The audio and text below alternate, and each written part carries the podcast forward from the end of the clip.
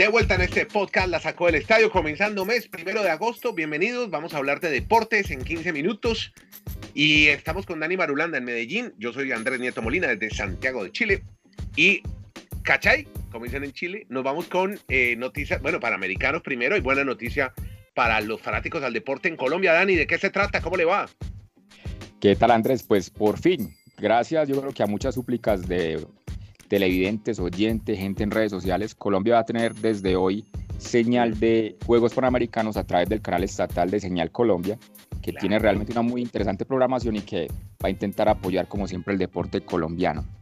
Aunque le digo que, que, ya pasada la mañana este jueves en Colombia y todavía no hemos visto ni la primera señal. Estamos, en vez de ver los maravillosos superhéroes colombianos, estamos todavía viendo al señor, al Super O, que es muy programado. Ah, ese es el de Martín de Francisco, creo, el que enseña ortografía. Y los programas son muy interesantes en Enseñar Colombia, pero bueno, también queremos ver a nuestros superhéroes del deporte y ojalá, yo creo que desde esta noche que hay finales de boxeo para Colombia, finales del ciclismo de pista con Juliana Gaviria, la hermana de Fernando, con Marta Bayona, pues ojalá tengamos en directo la, señal de Señal Colombia, valga la redundancia, y podamos disfrutar de esta actividad en Lima, Perú. gran noticia. Bueno, entonces, mire, Panamericano rápidamente, hay una polémica ahora porque como llega el surf a hacer deporte, bueno, lo van a incluir en el programa de Tokio 2020, hay una gran polémica porque resulta que eh, se está haciendo surf en piscinas con olas, pero los grandes surfistas han dicho, hombre, esto hay, no hay que dejarse llevar por la marea tecnológica, porque esto hay que hacerlo es en el mar, como tiene que ser. Eh, entonces, eh, pues en surf hay mucho, el surf es muy popular en Japón, lleva más de 100 años, pero no hay grandes olas, como las que mm. sí son muy comunes en el Pacífico, California, en Perú justamente. Y él ha dicho, el surf es de océano, tiene que practicarse en su forma más pura durante los Olímpicos. Entonces están en esa polémica a ver si el surf lo hacen en piscinas con olas o lo hacen definitivamente a mar abierto, pero como si no hay olas en Japón. Andrés, surgirían muchas preguntas, porque uno podría decir, a un competidor que le toque una ola para poderla desarrollar y a otro que no le toque en ese momento, cómo sería el procedimiento allí, porque obviamente uno no es inexperto y simplemente vamos a aprender, me imagino, de esas nuevas modalidades, pero empiezan a, surgir muchos interrogantes. Claro, habría ventaja para unos y favorecería también a otros, o los desfavorecería. Bueno, ahí está la polémica instalada y se ha dado justamente aquí en los Panamericanos. Mm de un tema natural, porque si ya es algo mecánico, pues podrían darle a todo la opción de que, me imagino que tengan que tener la misma tipo clase de ola.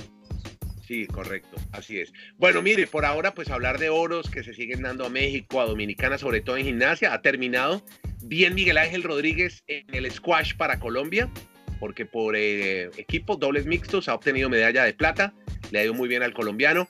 Eh, Dominicana ganó primer oro en gimnasia panamericana y México se fue con dos platas en nado sincronizado.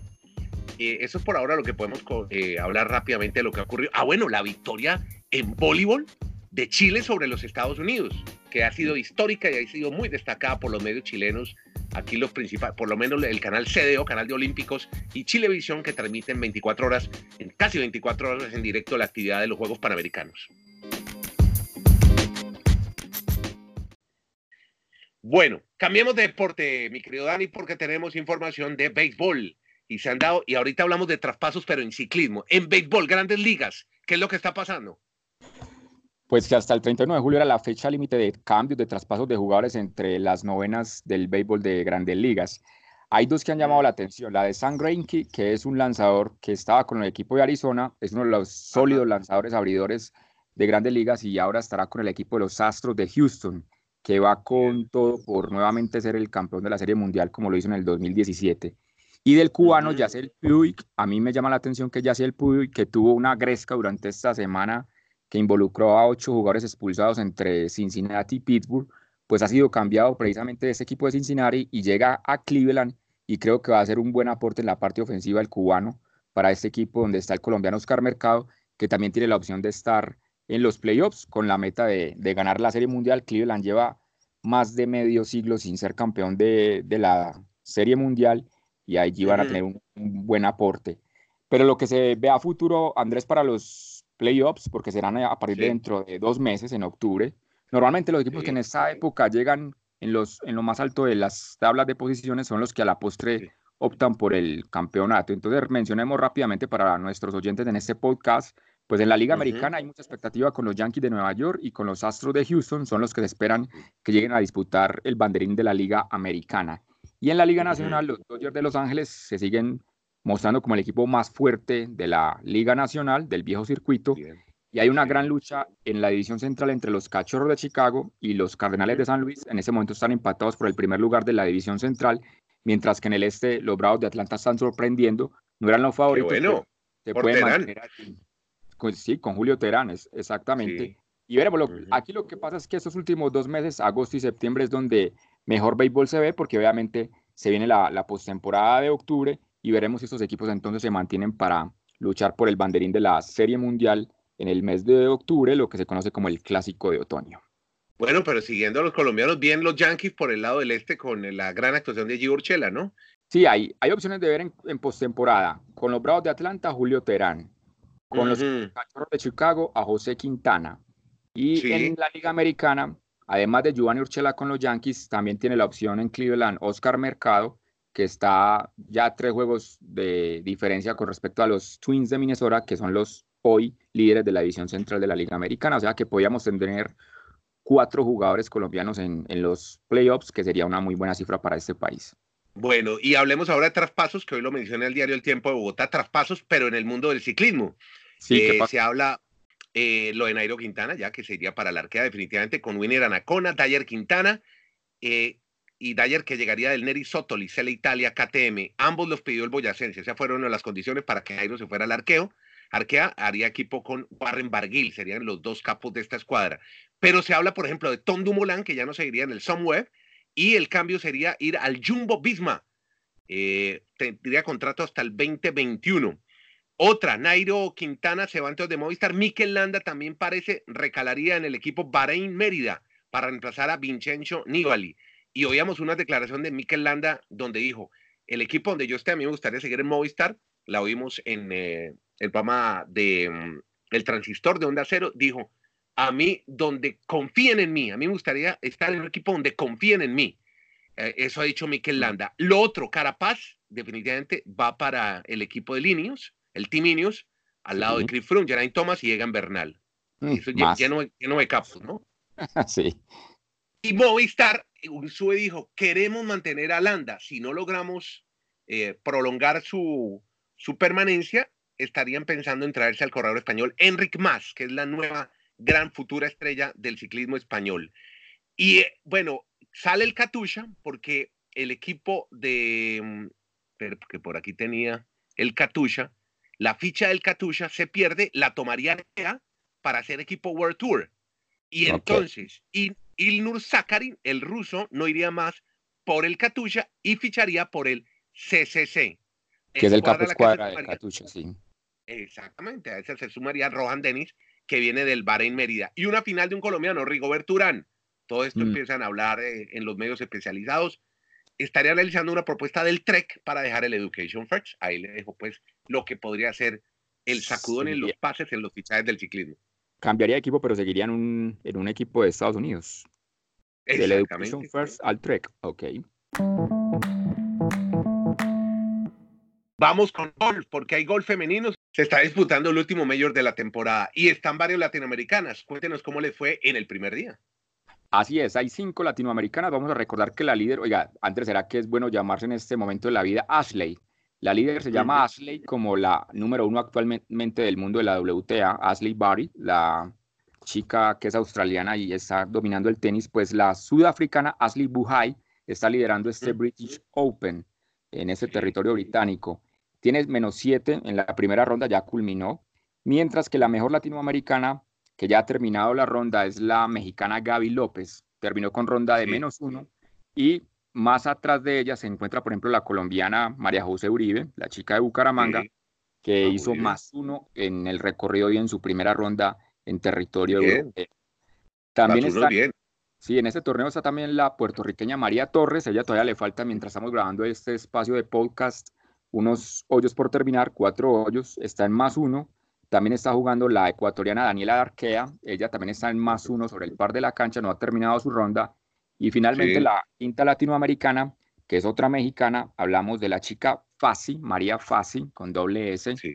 Está más cuatro, realmente es la que ha tenido una jornada más complicada hoy en la primera ronda de este British Open, que reiteramos, Andrés, es el último de los cinco majors que tiene cada temporada de la LPGA, donde están las mejores golfistas del planeta.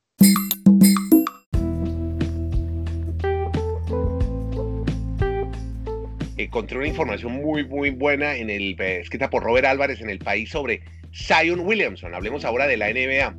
Sí. Eh, aquel eh, nueva figura del baloncesto americano, primero en el draft, cumplió 19 años y podríamos decir que es 100 veces más millonario. Resulta que ha firmado un contrato con New Orleans por cuatro temporadas, son 44 millones de dólares. Una minucia si se compara con el que suscribió la semana pasada con la marca de ropa deportiva Jordan Brand, que es una filial de Nike. No sé si ha visto el símbolo, que es el que está usando, por ejemplo, el Paris Saint Germain, que es la figura de, de Jordan en el aire, pero pertenece a Nike.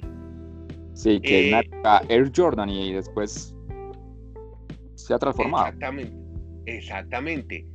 Puede ser el mayor contrato de patrocinio de una marca deportiva con un jugador novato en la NBA. Mm. Se recuerda el primero de LeBron James, 2003, 90 millones de, 80 eh, millones de dólares más o menos. Y ahora, el acuerdo de Zion con Jordan Brand, cinco temporadas, 75 millones de dólares. ¿Cómo le parece? para un peladito de 19 años. Lo que, además... Sí, Perdón, sorprende es que, lo que sorprende es que ni siquiera han jugado a nivel profesional y ya tienen esos, esas firmas publicitarias multimillonarias. Sí, vea otro acuerdo que firmó. Es que a mí me encanta todo este tema del marketing, el deporte. Tres años, la imagen de 2K. ¿Sabe qué es 2K? Una empresa de videojuegos de Novato, California. Lo de los gamers está pegadísimo. Usted sí vio que los que ganaron el Fortnite ahora en gamers se ganaron cada uno 3 millones de dólares. Por eso, uno con 3 millones de dólares. ¿Sabe cuánto ganó Egan Bernal? 500 mil euros. 500 mil. Sí, exactamente. Bueno, y a ver qué más tengo. 140 millones de dólares. Ha firmado dos contratos entonces ya publicitarios. Para este muchacho que mide 2, un metro, pesa 129 kilos, pero ha dicho que ese peso, sobre todo lo ha dicho Charles Barkley, que era también una figura muy pesada, dice que en, este momento no puede jugar en la, en la NBA. Está muy pesado, mucho estrés para sus rodillas. Es muy grande y muy fuerte. Los NBA son grandes y son fuertes, pero se está viendo gordo, Zion.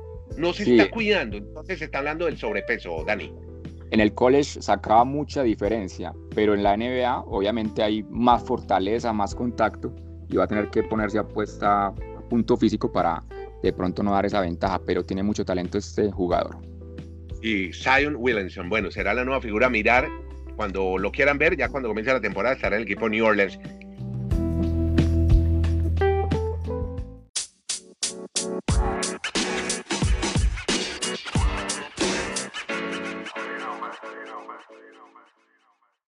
Eh, tenemos, hombre, muy bien los colombianos Cabal y Farah ahora en Washington, en tenis. Sí, hoy hay una expectativa porque esa tarde tienen la opción de llegar por primera vez a la semifinal del ATP 500 de Washington. Aunque ya para ellos, después de haber ganado Wimbledon, uno dirá que no es tanta situación histórica, pero en el recorrido de, de su carrera nunca han llegado a esa instancia en este torneo, donde está arrancando la temporada de superficie dura con miras a llegar a lo más adelante y lo mejor posible para ellos en el abierto de los Estados Unidos. Se van a enfrentar esta tarde a la pareja entonces de australianos conformada por Pierce y de, y de Minor, estos que básicamente pues han tenido también buena actividad en, en, dobles. Hablamos de John Pierce y Alex de Minor, los australianos que van a enfrentar hoy a los colombianos. a mí me encanta este podcast, Andrés, y eso que siempre damos para el último el fútbol. Hoy no hablamos de Copa Libertadores. Siempre. ¿Sabe por qué? Es que como yo veo que todos los medios hablan todo el día de fútbol, aquí estamos dando una alternativa. Pero sí hay que reseñar Copa Libertadores, que ya, claro que a falta de un partido, ¿no? Faltaría un solo partido para definir hoy, que creo que es Gremio Libertad, Dani. Ya tenemos otros equipos ya en cuartos de final de Copa Libertadores. Así es, ya están definidos siete de los ocho. Solo queda por saber si hoy clasifica Gremio Libertad. La ventaja la tiene el equipo brasileño dos tantos por cero. Pero de los siete clasificados, ya hay seis campeones de Copa Libertadores. River Plate, que va a enfrentar a Cerro Porteño. Boca Último campeón, además.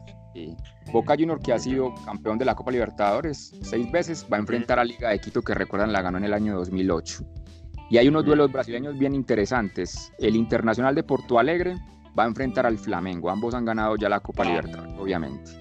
Bien, Y el bien, Palmeiras, también campeón de Libertadores, se espera si hoy pasa Gremio o si pasa Libertad para mirar entonces cuál va a ser su rival. Así que nos esperan unas interesantes noches de copas con auténticos reyes de copas. Oye, yo creo que ese es el término más plagiado en la historia del fútbol mundial, el, el de los reyes, Reyes de, copas. En todas partes hay reyes de copas. Llegamos al cierre de este podcast, la sacó del estadio. Estamos en Google Podcast, en Spotify. Gracias a todos. Somos Dani Marulanda y Andrés Nieto Molina. Nos encontramos en un próximo episodio.